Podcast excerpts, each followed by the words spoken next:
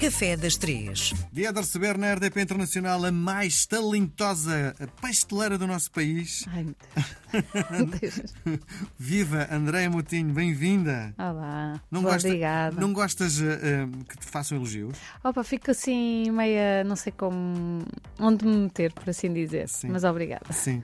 Eh, pronto, eu posso, se isso te incomoda, eu posso fazer o elogio de outra forma. Então, Para os meus olhos, a maior pasteleira do nosso país.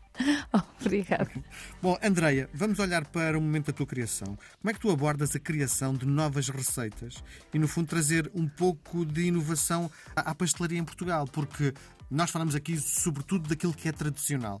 Mas eu tenho a certeza que tu tens atrás da tua orelha uma pulguinha que te apetece criar coisas novas, não é? E depois, é muito, nós somos um, um povo muito conservador, não é? É verdade. Quando apareceram os pastéis de nata de chocolate, e já Meu falámos Deus. sobre isso, tu és contra, porque não, não, não és capaz de aceitar o pastel de. Chamas-lhe outra coisa, mas pastel de Exato. nata de chocolate não chamas.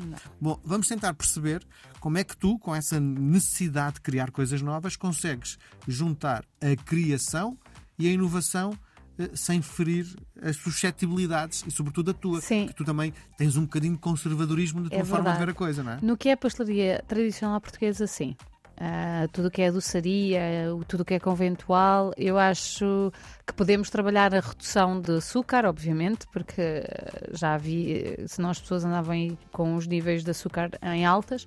Ah, mas em termos de criação, acho que podemos ir por, por outro lado. Sim, mas diz-me só, se eu estiver a dizer mal, tu corrige-me. Certo. Tu és conservadora ou és inovadora no ponto de vista da criação? Eu sou, no ponto de vista da criação, sou in- sinto-me, ou acho, que sou inovadora. Ah, mas sempre tendo em conta em não tocar naquilo que é tradicional e conventual português. Imagina, eh, não sei, eu posso fazer. Um, há pouco falámos de um pudim abate de periscos, eu posso fazer o pudim abate de periscos, utilizar o presunto que vai na calda, ah, deixar secar, triturar e utilizar isso como um crumble para pôr a um gelado. Ah, que seja corta-sabores ao lado. Percebes o que eu quero dizer? E, e aqui ter a junção da inovação e da criação e mantendo o tradicional. Pronto, por aí. Sim. Sim, eh, e- mas quando alguém eh, inventa uma coisa com base no tradicional, eh, tu achas piada? Depende. Depende do que é. Uh, no- o ano passado, por exemplo, estávamos no concurso do pastel de nata e houve uma pessoa que, ah, e bem, quis inovar e levou o pastel de nata, mas com aquela massa hum, mais quebrada. Uhum. Não faz sentido. Não, não, não é isso que estás à espera. O teu cérebro nem assimila, não é? Porque estás à espera aquela massa crocante. Sim. Tens ali uma massa tipo que se desfaz. O teu cérebro nem. Não, isto não é pastel de nata, isto é outra coisa qualquer. Não sei se me faço entender, não é? Ou Sim, seja, se estás a falar massa quebrada é género a da tarte? a da quiche, por exemplo. Pronto. Sim, ok. Isso Ok. chama-se bom bocado, não é? Exatamente, ou seja, lá está, não é? Não é pastel de nata. Depende, porque o bom bocado é feito à base do creme pasteleiro e o pastel de nata é diferente, por isso eu percebo aqui a inovação, eu percebi, eu, eu percebi de onde vinha aquela pessoa, Ah, mas acho que não, Uhum.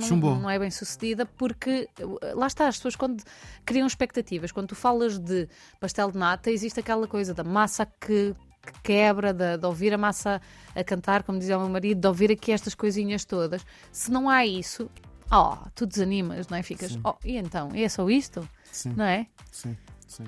Bom, eh, e o que é que nos trazes hoje? Olha, eu hoje trago o chantilly. O chantilly porque Essa eu consigo. com umas dicasinhas aqui das pessoas em termos das natas. Queria aqui ah, que os nossos ouvintes percebessem que o importante em relação às natas é elas estarem bem frescas, mas acho que isso toda a gente já sabe, ah, mas que podem utilizar uma nata qualquer, desde que, atenção, vão ler o rótulo. Eu sei que algumas pessoas não gostam, mas têm que pôr os óculos e ler o rótulo e ver que tem 35% de matéria gorda, de MG. A partir do momento que, seja qual for a nata, até pode ser mais barata que encontrarem no supermercado. Se tiver matéria gorda, ah, entre bah, 35% é o melhor. Podem comprar até mais barato, já aconteceu.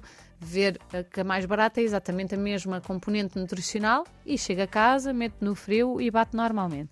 Este é o primeiro ponto que eu gostaria de de elucidar ou de ajudar a que os nossos ouvintes não tenham que comprar aquelas da longa vida 3XPTO que são caríssimas, Sim. não é?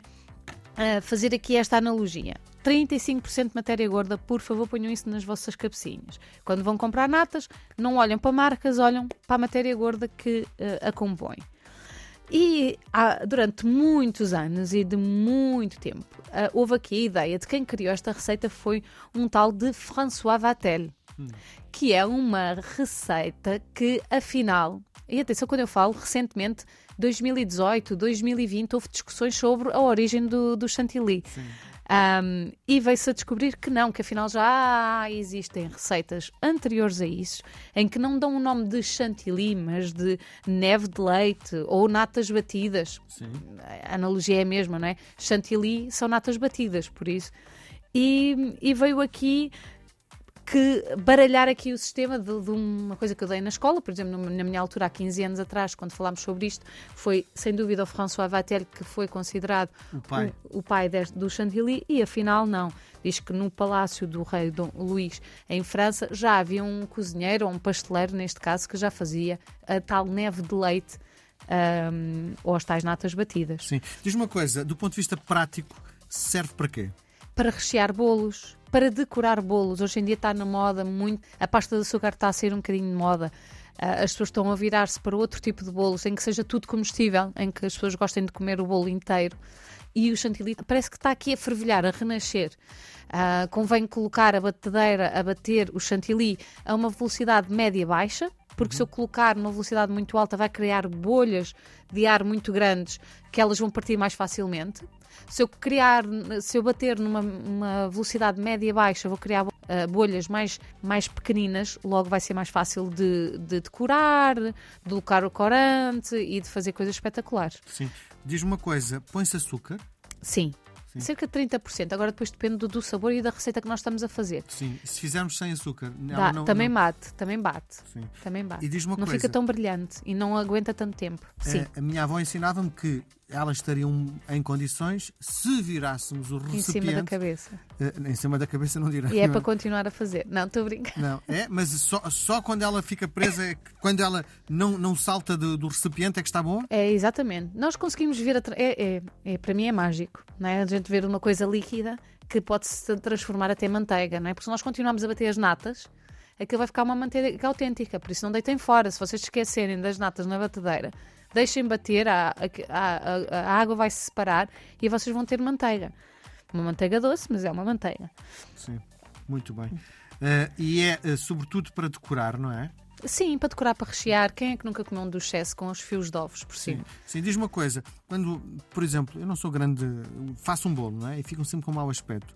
E eu acho que uh, dá-lhe um brilho se eu puser as natas. Ponho Sem natas dúvida. em cima, assim, está com mau aspecto. Ponho natas Sim. em cima que Dá fica para esconder bonito. a miséria, como isso. se diz. É isso, também, não é? Também. Que, evidente, é, é o chantilly e o açúcar em pó. Não, é? não, mas só, agora vão reparar. Sempre que virem um bolo assim, meio com chantilly ou açúcar em pó, é mesmo para esconder a miséria que, que pode estar por trás. Muito bem. Conselhos da nossa Andreia. Nós voltamos a conversar na próxima semana. Andreia, um beijo grande, até para a semana. Até para a semana, obrigada.